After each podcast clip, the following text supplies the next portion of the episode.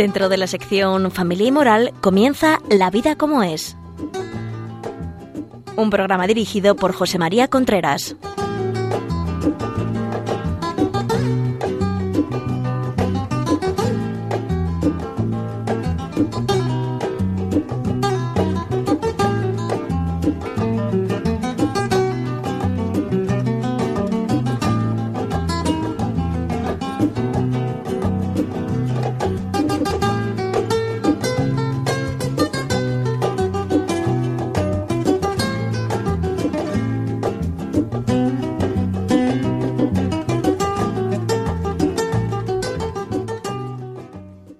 Hola amigos, buenos días. Aquí estamos otra vez La Vida como es, el programa que habla cada dos semanas de temas relacionados con la pareja, el matrimonio, la educación de los hijos, o sea, el día a día, la vida como es, el día a día. Eh, ya saben ustedes que si tienen algún alguna pregunta, alguna cosa que quieran hacernos, nos la pueden hacer perfectamente. Bueno, um, hoy vamos a hablar de como como me parece que dije la semana pasada, de consideraciones en torno al matrimonio. O sea, hay actualmente hay muchas equivocaciones, muchas cosas que se dan por sabida y a mí me gustaría hacer una serie de de referencia a estas consideraciones en torno al matrimonio. Empezamos. Son cosas que mm, voy a saltar de un sitio a otro, de otro sitio, pero que me llegan con muchísima frecuencia, muchas preguntas, muchas cosas relacionadas con esto y yo quiero... O sea, una de ellas es tener mariposas en el estómago no es querer. Actualmente se está diciendo que se quiere cuando se siente, cuando se tienen esas mariposas y que cuando esas mariposas de, eh, desaparecen ya no se quiere y que como esas mariposas pueden empezar con otra persona, quiere decir uno que ha dejado de querer a una y ha empezado a querer a otra. Todo eso es absolutamente mentira. El amor, el ser humano es libre porque puede querer porque uno puede querer a pesar de los pesares. En el tema de las mariposas no existe, o sea, uno no tiene nada que hacer con las mariposas, o sea, quiero decir que que si las mariposas, uno no puede retener esas mariposas, uno no puede hacer que esas mariposas no se vayan, es decir, el tema de la libertad en las mariposas no, no está muy claro, no, no, no existe, por tanto, las mariposas tienen que ver más bien con el estado de ánimo, y cuando uno se siente con ese estado de ánimo eh, positivo, que hay una gran ilusión, uno se siente capaz de todo pero cuando esa ilusión decae, entonces uno se cree que es que eh, se ha terminado el amor. No es verdad. Es decir, eh, uno puede seguir queriendo con un estado de ánimo eh, bajo, con un estado de ánimo alto, con un estado sin este, un estado de ánimo mm, de bajón, como se dice ahora. Es decir, cuando uno se siente, como he dicho antes, con mariposas en el estómago, se cree capaz de todo basado en su ilusión. Cuando decae este estado de ánimo, se siente uno incapaz ya de la más mínimo esfuerzo y sobre todo si cree que hay otro sitio donde podría tener donde podía sentir esas mariposas o con otra persona. Eso no tiene nada que ver con el amor primera consideración que hemos terminado. O sea, eh, mariposa en el estómago es un buen momento para empezar a querer. Eso sí, es un buen momento para empezar a querer porque todo lo ve uno color de rosa, pero no tiene nada que ver con el amor. Otra consideración que me gustaría hacer. Hay que cuidar de manera habitual en el matrimonio el carácter propio que es el único que puede uno cuidar, por el que puede uno luchar y puede uno cuidar, por otra parte. Es decir, ¿qué se dice? ¿Cómo se dice? ¿Cuándo se dice? ¿Con qué tono de voz se dice? Es decir, esto es muy importante, tener en cuenta de que todo lo que se dice en el matrimonio, todo lo que se dice, en, estas discusiones que, que, muchas veces son inevitables, que tiene que haber. O sea, que no es que yo no voy a decir no tiene que haberlas porque si no es que yo diría incluso que no nos queremos. De vez en cuando tiene que haber alguna discusión porque así es la vida. Pero saber que todo lo que se dice en esas discusiones se clava en el corazón del otro. Y muchas veces es muy difícil quitarlo. Y es muy difícil restablecer un estado de ánimo normal. tener cuidado, no culpar al otro de su valía personal, no atacar al otro por donde más duele, porque muchas veces el conocimiento que tenemos de la otra persona lo empleamos en hacerle daño. Reconozcámoslo. Muchas veces el conocimiento que tenemos de la otra persona lo empleamos en hacerle daño. Muchas veces la gente cuando está bueno, pues cuando está de bajón, cuando está preocupada, cuando tiene graves problemas, se confía generalmente a, a las personas que quieren. Generalmente en, en, una relación matrimonial se confía uno al otro. Siento esto, siento lo otro, y uno cuenta sus debilidades. Esas debilidades no se puede luego en una discusión sacarlas contra el otro. Eso no estaría bien, eso no sería ser buenas personas. Por tanto, esas debilidades hay que saber que, que se quedan ahí, no sacarlas. Porque entre otras cosas es que si no, se carga a uno la comunicación en la pareja. Porque la próxima vez dice, ya no cuento nada, porque eso que estoy contando se va a, se va a volver contra mí el primer día que, que, que, no sé, que tengamos algo que discutir. O sea, ¿Se entiende? Es decir, es muy, muy, muy, muy, muy, muy importante saber qué es lo que se dice en una discusión. Hay que saber discutir con el freno de mano echado. Hay que saber ser dueño de lo que, de lo que se dice.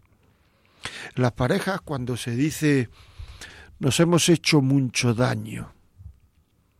Eso quiere decir que se han dicho cosas que son muy difíciles de quitar del, del corazón, que son muy difíciles, aunque uno con la cabeza sepa que eso que se ha dicho no se lo cree ni él ni ella.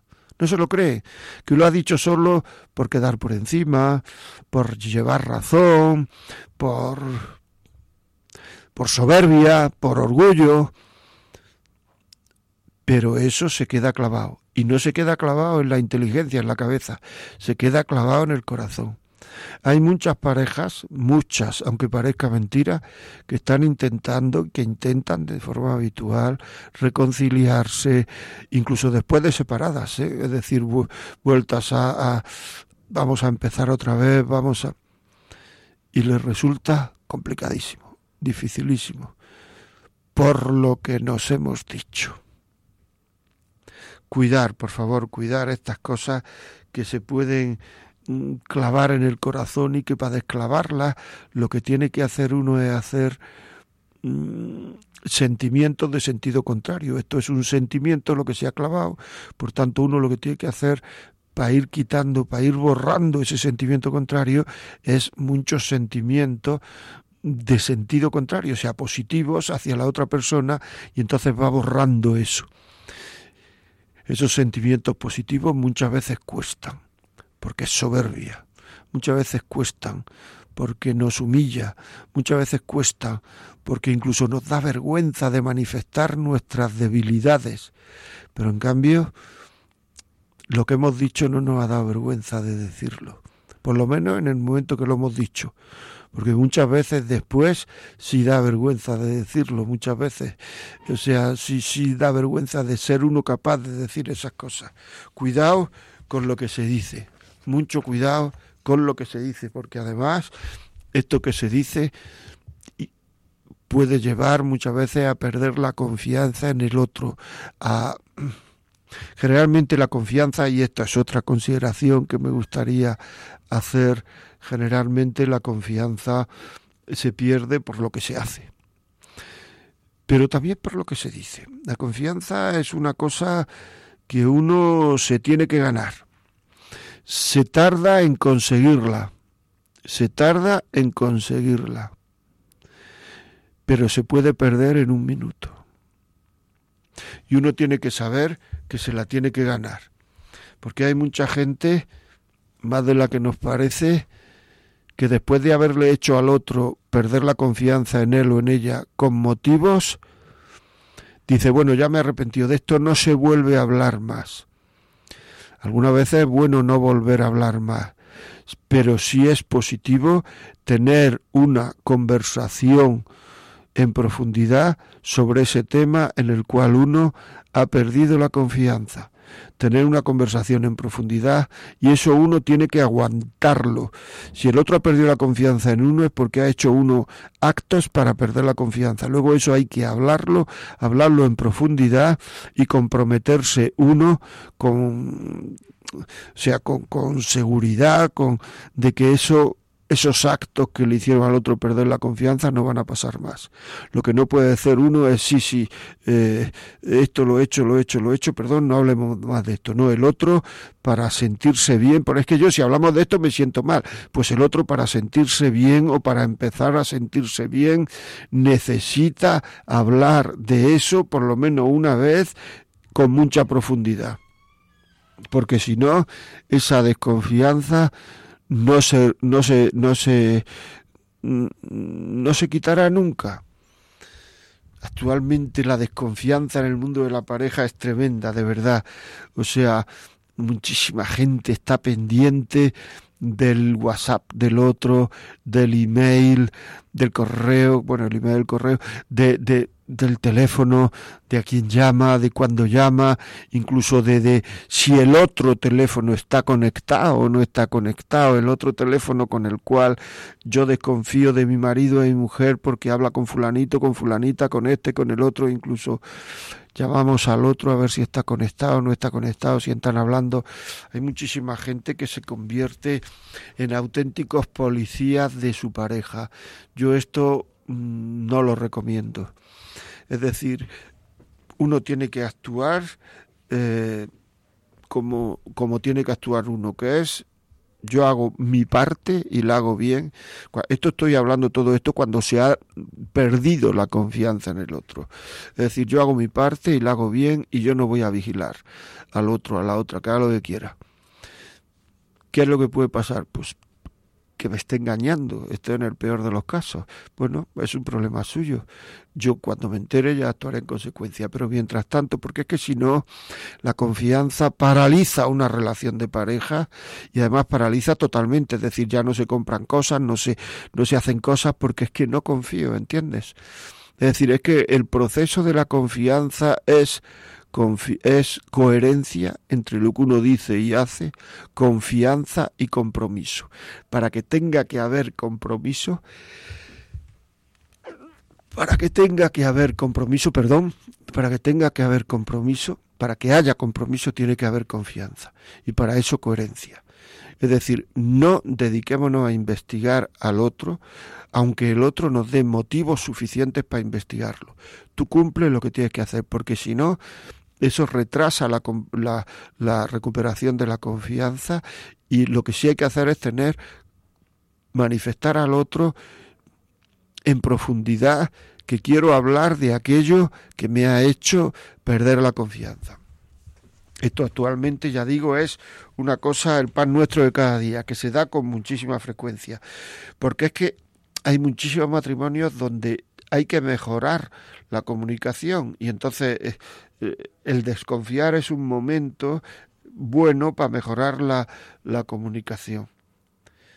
Después me gustaría decir otra cosa en relación a esto. Es decir, la fidelidad no es un tema relacionado con la confianza, me refiero a la fidelidad, no es un tema que esté relacionado con que el otro lo sepa o no lo sepa. Es decir, la fidelidad la tiene que vivir uno independientemente del conocimiento del otro. Esto quiere decir que el que el otro no se entere o se entere de lo que yo hago no quita ni pone en mí nada.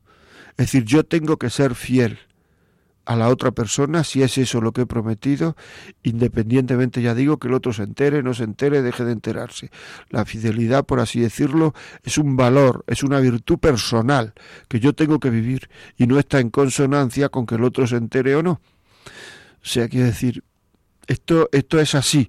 Son temas muy serios, aunque parezca que son, porque actualmente por mucha gente, por muchas partes, se están rompiendo muchísimas parejas por estos temas que estamos hablando hoy, considerando en el programa de hoy de la vida como es, eh, algunas características de la relación de pareja, características de la relación de pareja que conviene tener en cuenta. Bueno, vamos a hacer un pequeño parón y continuamos enseguida.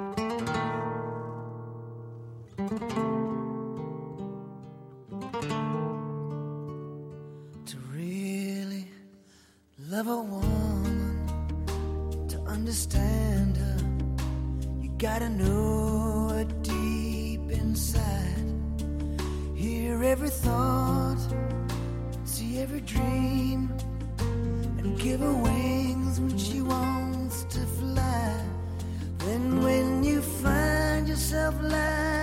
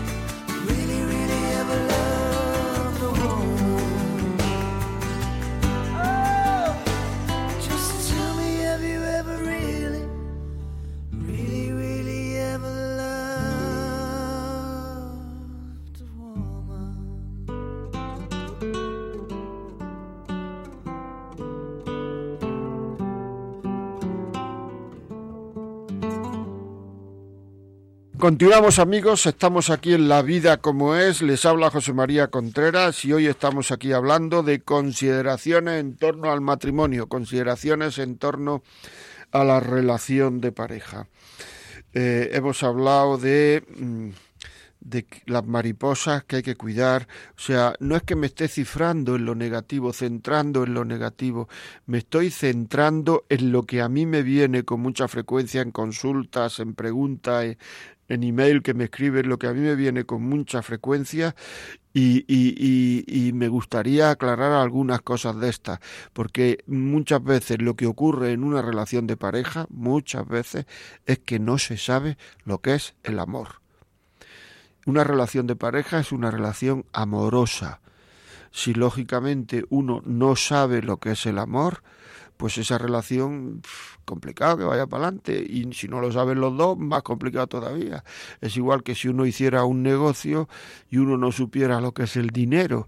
O, o no lo supieran los dos realmente diría uno esto va a pegar un va a fracasar rotundamente pues eso es lo que pasa en muchas relaciones de pareja se basan única y exclusivamente en lo que dure la ilusión, en lo que dure el tiempo, en lo que dure eh, eh, eh, el estar contento, en lo que dure el tener ganas, en lo que dure, como no está basado en nada, porque claro, o sea, quiero decir, las cosas son como son y uno tiene que basar las cosas en unos principios fuertes para que el oleaje de la vida, que no es muy larga pero es muy ancha, no se lo lleve para adelante. Una cosa es lo que uno opina, por decirlo así, yo opino esto, lo otro, es decir, la opinión de uno es lo que yo sostengo, estamos en la sociedad de la opinión, pero para saber resistir los vaivenes de la vida hay que ver lo que me sostiene a mí, y eso son ya las creencias no solamente las creencias religiosas, que también, sino todo aquello que empieza por la palabra yo creo. Es decir, yo creo que si uno se compromete con una mujer, con un hombre, no hay que dejarlo nunca. Yo creo que aunque los sentimientos fallen, uno puede seguir queriendo, porque el querer no es una cuestión de sentimientos, es una cuestión de luchar por querer. O sea, tenemos que convencernos que el cariño algunas veces cuesta y uno tiene que hacer esfuerzos para seguir queriendo, porque el cariño es una especie de trípode entre sentimiento, inteligencia y voluntad cuando el sentimiento ayuda muchísimo, que en algunas ocasiones puede pasar, pues entonces la inteligencia y la voluntad van solas, pero cuando el sentimiento no ayuda, entonces uno tiene que pensar qué es lo que tiene que hacer para seguir queriendo, aunque le cueste, y hacerlo. Y esto es normal, y esto es lo habitual. En el momento, es muy frecuente, no quiero decir que siempre no funcione el sentimiento, pero es muy frecuente que haya veces en que el sentimiento no funciona y no pasa nada. O sea, es, es normal que haya veces el sentimiento no funciona. O sea, uno no puede tener siempre el sentimiento que uno quiere tener. O sea, influyen muchísimas cosas en el sentimiento, en el estado de ánimo de una persona. Bueno, pues uno tiene que saber, y lo digo, que el querer cuesta, que el querer requiere esfuerzo, que el querer y el esfuerzo que uno hace por querer no es compartido en un matrimonio. Es decir, tú no puedes llegar a tu pareja y decirle, mira, es que ahora no siento nada por ti, pero yo veo que tengo que quererte y estoy haciendo grandes esfuerzos por quererte. Eso no se dice. Uno tiene que actuar siempre como si el sentimiento funcionara perfectamente. Y luego luchar por querer. La lucha por querer ya es querer. Es decir, si uno dice, yo quiero a esta persona, o sea, tú luchas por querer, por agradar, o sea, te niegas cosas que te gustarían hacer, pero no las haces porque así el otro se siente más querido. Por ejemplo, o sea, quedarme en el trabajo hasta por la noche y así cuando llego a mi casa ya están los niños bañados. Pues eso es una falta de cariño, quien la haga, el marido o la mujer. porque si me puedo ir antes y no hay ninguna cosa especial, no me tengo que quedar aquí perdiendo el tiempo cuando puedo llegar y ayudar al otro a bañar los niños. ¿Me explico? Es decir, que el cariño no es una cosa de ponerse a pensar, yo quiero, me quieren, lo ponemos en una balanza y esto cómo se pone en una balanza y esto cómo ¿Cómo se hace? Pues mire usted, esto se hace de la siguiente forma. Todo ah, yo lo que luche por querer al otro, lo que haga por querer al otro, ya es querer. Si estoy haciendo cosas por querer, estoy haciendo, eh, procurando tener detalles con la otra persona, eso ya es querer. Muchas veces los matrimonios se rompen no por grandes cosas que se hacen, sino por pequeñas cosas que dejamos de hacer hemos dejado de hacer muchas pequeñas cosas que a lo mejor requieren un esfuerzo y que hacíamos cuando el matrimonio estaba basado solo en la ilusión. Y ahora, en cambio, el otro las echa de menos porque como a ti te cuesta más hacer esas pequeñas cosas, esas llamadas, esos WhatsApp, ese guiño del ojo, esa sonrisa, ese quitarle importancia a una cosa, eso es el día a día de una pareja. Como ahora a ti te cuesta más hacer eso, el no dar gritos, pues entonces lo que ocurre es que el otro se da cuenta y las echa de menos.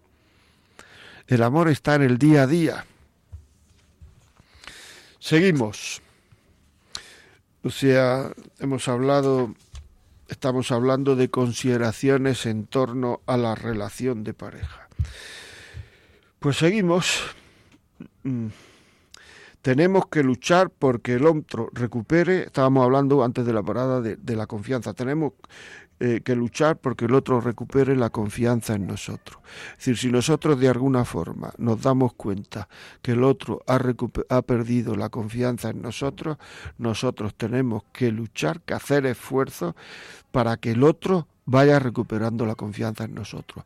No es una cosa de decir, ya me he arrepentido de esto, ya tienes que confiar en mí. No. Tú tienes que recuperar esa confianza en el otro a base de actos a base de actos. Importante esto. ¿eh? Según Víctor Frank, en las últimas investigaciones que hizo, según parece, o sea, en, en el mundo occidental, en el mundo en el cual estamos nosotros, hay muchas personas que no se fían de la persona con la que viven. Es tremendo, pero es así, ¿eh? O sea, es que es así, o sea, no se fía de la persona con la que vive.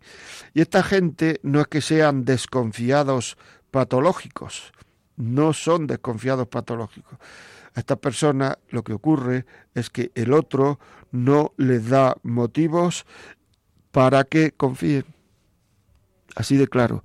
Y entonces, ¿quién es el encargado de, de, de recuperar la confianza en, la, en otra persona, el encargado de, de que se vuelva a confiar en ti, eres tú. No es decirle a la otra persona, yo ya me he arrepentido de todo esto que te ha quitado la confianza, ahora ya tienes que confiar y punto. No. Vete ganando la confianza del otro. Estoy insistiendo mucho porque la cantidad de gente que nos está oyendo y que nos puede oír, que no confía en la persona que dice querer. La cantidad de gente que nos está oyendo que no confía en la persona que dice que la quiere. No confía. Por eso lo estoy dedicando tanto tiempo a este tema. Es un tema vital. Otro tema. Pasamos. En la sexualidad la mujer quiere gustar y ser querida. Eso es fundamental. Es decir, por tanto, todo lo que no lleve a eso, que son muchas veces enfados, acusaciones, hacerla sentir con sentimiento de culpa, hacerla sentir rara, eh, hace que cada vez las relaciones sean menos cariñosas y más difíciles. Y que cada vez unan menos. Otro tema otro tema vital, que cada vez esas relaciones unan menos. Es decir, Una relación sexual empieza cuando termina la anterior y, empieza diciendo me ha gustado mucho, eh, me, me gusta mucho, te quiero mucho, así empieza. Si eso no se hace, si no hay un reporte positivo, la mujer lo echa en falta. Si no se le tiene en cuenta sus estados de ánimo, sus sentimientos, si viene el aquí te pillo, aquí te mato, ¿eh? la mujer lo echa en falta, no se siente comprendida. El hombre mm, generalmente no lo para para tener relaciones ni el estrés, ni el cansancio, ni el estado de ánimo. A la mujer sí. Y eso hay que saberlo. Hay que saberlo. El estrés, el cansancio, el estado de ánimo influyen muchísimo en la preparación de la mujer para tener relaciones. Y en estos aspectos de las relaciones es donde una persona se siente querida o donde no se siente querida. Y ahí hay que actuar, estamos en lo íntimo de la persona, hay que actuar con mucha delicadeza. Y en la medida en que esa delicadeza falta, lo que ocurre es que falta el cariño, o por lo menos la otra persona puede interpretar que falta el cariño. Procurar ser delicados también con la libertad de la otra persona. Procurar no forzar excesivamente, procurar no chantajear con el sexo, no chantajear. Igual que lo otro, en, no darse cuenta del cansancio de la mujer, etcétera, en todos estos temas del estado de ánimo, del estrés, el hombre es un poco analfabeto, el chantajear con el sexo es más propio de las mujeres. No se debe chantajear con el sexo hay que procurar hablar de sexualidad, hablar, decir lo que uno espera, pero no chantajear con el sexo. Muy, muy, muy, muy importante. O sea, es, es un tema mm, vital, diría yo, como todos los temas de, la, de las relaciones de pareja. Otra cosa que también me gustaría tocar en este programa en el cual estamos hablando de características, consideraciones en torno a la relación de pareja y que podían ser infinitas, podía durar una hora, no 55 minutos, sino muchísimo más. Me gustaría mm, tocar en este programa es que los temas se solucionan donde hay que solucionarlos es decir, donde empiece a rozar una relación, ahí es donde hay que solucionarla. No vale el decir, tenemos un problema de comunicación, nos vamos a la cama y lo arreglamos teniendo relaciones sexuales. No, es decir, no se arregla teniendo relaciones sexuales.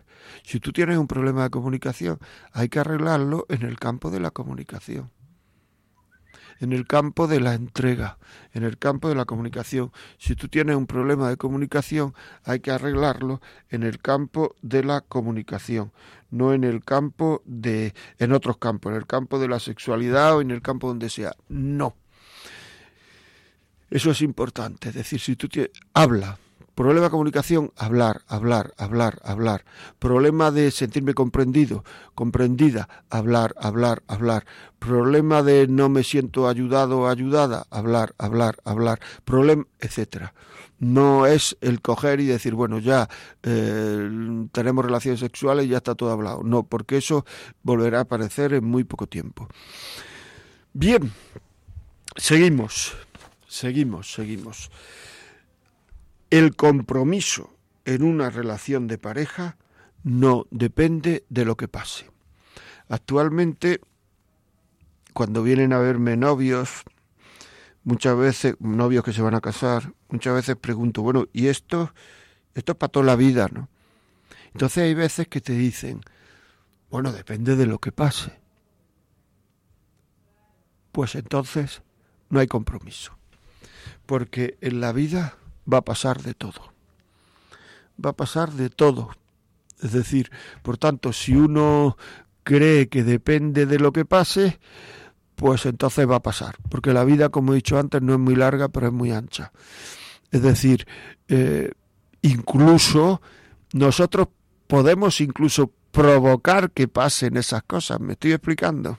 Es decir, no, no, la, el compromiso está en la cabeza, está en la voluntad, está en razonar de otra forma. El compromiso no es depende de lo que pase, yo seguiré contigo. El compromiso es, a pesar de lo que pase, yo voy a seguir contigo siempre. Es decir, pase lo que pase, yo voy a seguir contigo siempre. Ese es el verdadero compromiso. Lo demás no es compromiso. Lo demás, de, el depende de lo que pase, es decir, aunque parezca mentira, depende de mi estado de ánimo. Porque si lo que pasa me afecta tanto a mi estado de ánimo, pues entonces, eh, pues es que yo no puedo seguir contigo.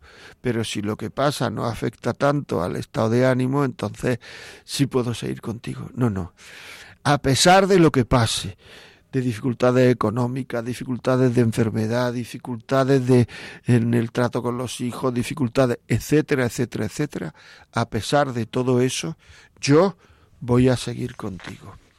Eso es compromiso.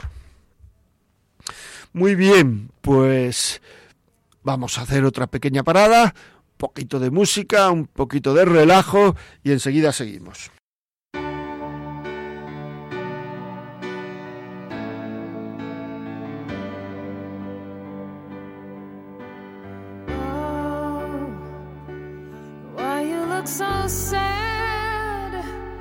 Tears are in your eyes. Come on and come to me now. Don't be ashamed to cry. Let me see you through. Cause I've seen the dark side too.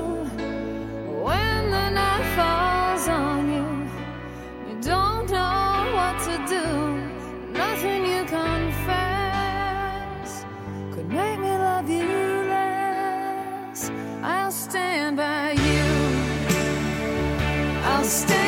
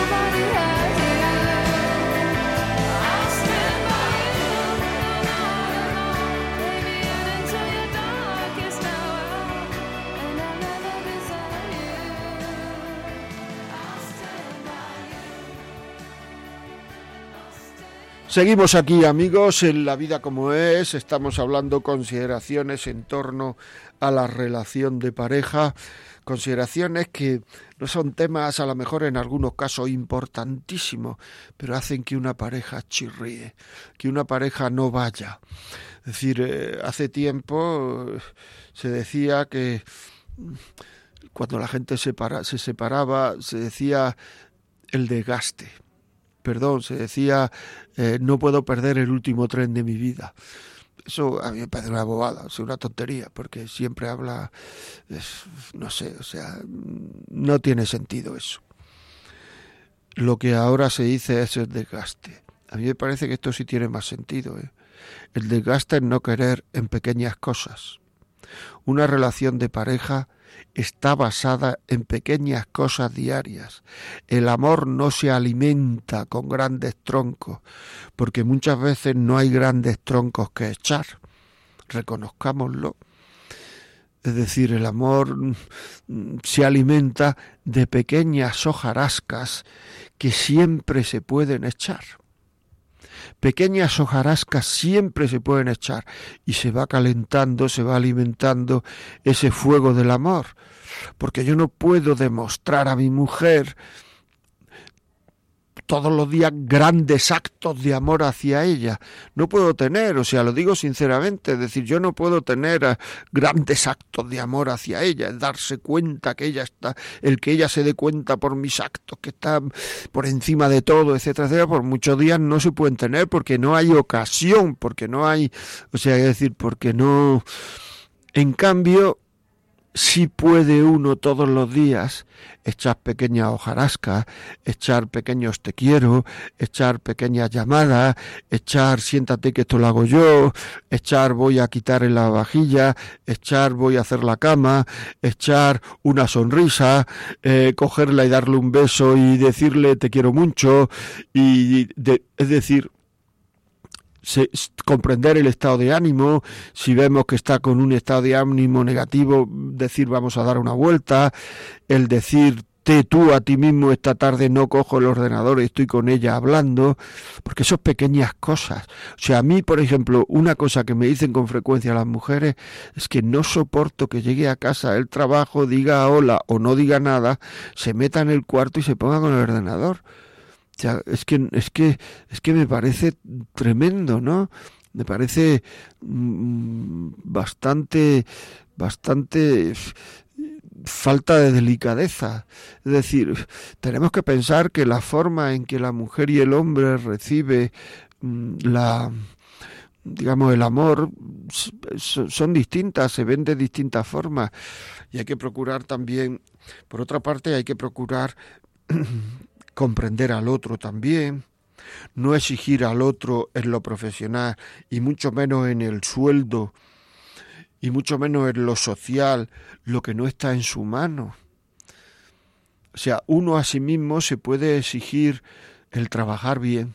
O sea, yo me puedo exigir a mí mismo el trabajar bien, pero el tener un determinado sueldo, yo no me lo puedo exigir. Entonces, claro, si va la mujer luego y te va diciendo, pues mira a mi hermano, mira a tu hermano, mira a mi hermana, mira a mi cuñado, mira a mi cuñada, mira la vecina, mira al vecino, te va diciendo, hay que ver cómo han subido y cambian de coche. Es decir, es que eh, poner en el otro exigencias profesionales que no están a su alcance es meter una presión en la relación de pareja que el otro no puede solucionar. Cuando a alguien le pedimos cosas que no puede solucionar, pues es, mm, es muy difícil que eso vaya vaya para adelante, es quitar aceite de la relación de pareja, es hacer que chirríe, porque si no está en mi mano, o sea, no me pida que para quererte hagan pasen cosas que no, o para sentirte querido o querida, pasen cosas que no está en mi mano. ¿Me explico? Es decir, bueno, pues esto, aunque parezca mentira, es muy frecuente el pedir a otro estatus social, el pedir a otro mm, sueldo, el pedir a otro bienestar, el pedir a otro cosas que el otro no puede dar. Es que no podemos, eh, no podemos ser ilusos, no podemos ser ingenuos. Es decir, uno puede dar lo que da, pero no puede dar más. Y además mucho un ascenso, un, un- un subida de sueldo y tal no está en mi mano, está en manos de la corporación, está en manos de la empresa, está en manos de mi jefe. Luego no me pidas que yo gane más o menos, porque es que no está en mi mano. Es que esto quita mucho, eh, o sea, como he dicho al principio también, lo he dicho como de pasada, pero me gustaría recargarlo, no echemos la culpa de nuestras infelicidades al matrimonio. Muchas veces el ser humano, no el matrimonio, sino yo, muchas veces paso en la vida por momentos difíciles, porque tengo una edad difícil, porque tengo un momento difícil, porque considero personalmente una serie de fracasos que he tenido en lo profesional, en lo social, que no los acepto, porque considero que esos objetivos vitales que yo tenía, pues no, no los voy a cumplir. Y estos son temas, porque me han echado del trabajo, porque, y esos son temas míos. Esos son temas que yo, a lo mejor con la ayuda de mi marido, de mi mujer, tengo que solucionar. Pero la culpa no la tiene el matrimonio, porque muchas veces cuando tenemos temas personales que solucionar, le echamos la culpa muchas veces al sentido de nuestra vida. Y eso es un gran error. Es un tema durísimo. Es un tema injusto con nosotros mismos y con el otro. Porque la culpa no la tiene el matrimonio, la culpa que la tiene que tengo 45 años y las hormonas van y vienen y esto es, la culpa la tienen que estoy, que me doy cuenta que mi vida declina y que ya no puedo llegar a, o no puedo hacer aquellas cosas que yo con 25 años creía que iba a hacer. La culpa la es decir, una serie de cosas, pero por favor, no le echemos la culpa al sentido de, de nuestra vida.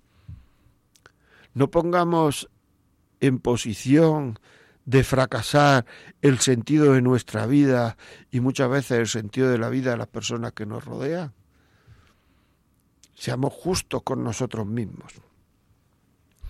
Seguimos. Otra consideración que yo tenía aquí apuntada, que es muy frecuente y que me, me cuentan con... Cuidar los amores lleva consigo no hablar de sentimientos personales con personas que puedan poner en peligro nuestra fidelidad al matrimonio. ¿Cuántos matrimonios se rompen en las empresas por hablar de cosas personales, de sentimientos personales, con compañeros, con compañeras de trabajo, con personas del otro sexo, con personas que nos pueden en un momento dado hacer que las mariposas empiecen a revolotear. Estoy ayudando a una persona que se ha separado. Pues cuidado, porque te va a contar muchas interioridades y, tú vas a contar muchas interioridades. Y cuando uno se siente comprendido en el campo de los sentimientos, inmediatamente puede surgir el deseo. Y estas cosas hay que saber manejarlas con reciedumbre, con fortaleza, dejándose de ñoñerías. Es decir, esto es muy importante porque es que ahí se está poniendo, y se ve todos los días, se está poniendo en, en funcionamiento un mecanismo que puede hacer que nuestros hijos vivan de aquí adelante con unos padres separados. Y eso es un tema que no se supera totalmente en la vida. Eso es lo que me han dicho muchas personas que he hablado con los padres, que tienen los padres separados. Ayer me dijo una persona que preferiría que su padre se hubiera muerto, que prefería que su padre se hubiera muerto antes de que se separara de, de su madre, porque a partir de ese momento la relación con su padre es cada vez menor y ahora mismo pues prácticamente no existe.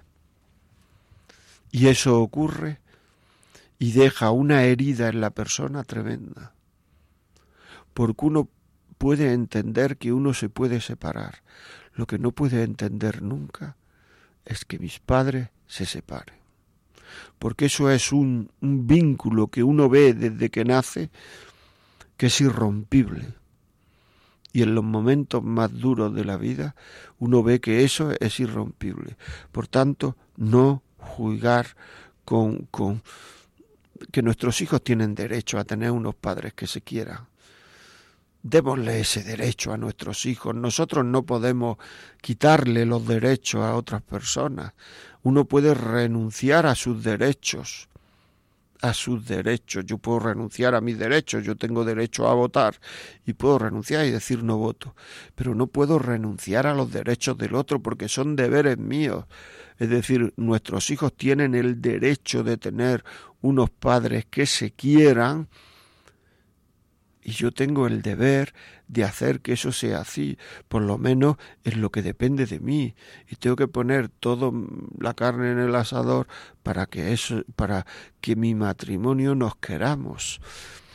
O sea que es eh, y pensemos que lo que se busca en el matrimonio, fundamentalmente, no solamente en el matrimonio, lo que se busca en la vida, fundamentalmente, es querer y ser querido muchísima gente que se siente infeliz en la vida, se siente infeliz aunque parezca mentira, porque no saben querer.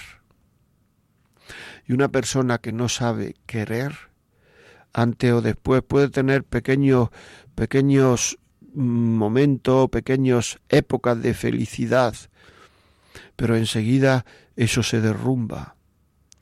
Porque para saber querer una persona que no sabe querer fundamentalmente se le nota porque no sabe agradecer ni perdonar. Tenemos que ejercitar mucho el agradecimiento al otro y el pedir perdón cuando lo herimos. Merece la pena. Si no agradecemos al otro es que nos creemos con todos los derechos y ningún deber lo cual es profundamente injusto, además de ser mentira.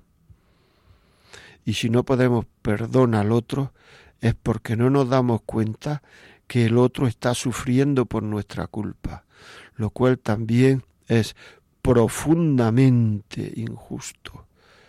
Es decir, por tanto, saber agradecer las cosas, educar a nuestros hijos en el agradecimiento, saber perdonar, a las personas olvidando, aunque a lo mejor no se nos vaya de la cabeza, pero eso no es porque no hemos perdonado, eso es porque tenemos memoria. Nosotros nos daremos cuenta si hemos perdonado o no, si eso no lo sacamos a colación nunca. Si eso no vuelve a salir en nuestra relación más, eso es un, un, un termómetro de que hemos perdonado. Es decir, muy bien. Bueno, pues espero que el programa le haya sido útil a muchos de ustedes, consideraciones en torno al matrimonio. Espero que haya sido útil. Ya saben ustedes que si quieren este programa, si ustedes piensan que este programa puede servirle a alguien, llamen a Radio María 902 518 500 902 518 500 llamen a Radio María pidiéndolo y se lo mandará así de claro. Llamen a Radio María pidiéndolo y se lo mandarán. Si piensan ustedes que le puede venir bien a alguien luego si quieren hacer alguna consulta alguna pregunta ya digo lo digo todos los programas contestamos siempre contestamos siempre algunas veces tardamos un poquito pues la vida como es arroba radiomaria.es la vida como es arroba radiomaria.es. Esperando verle aquí dentro de 15 días. Se despide de ustedes José María Contreras. Que tengan un feliz día.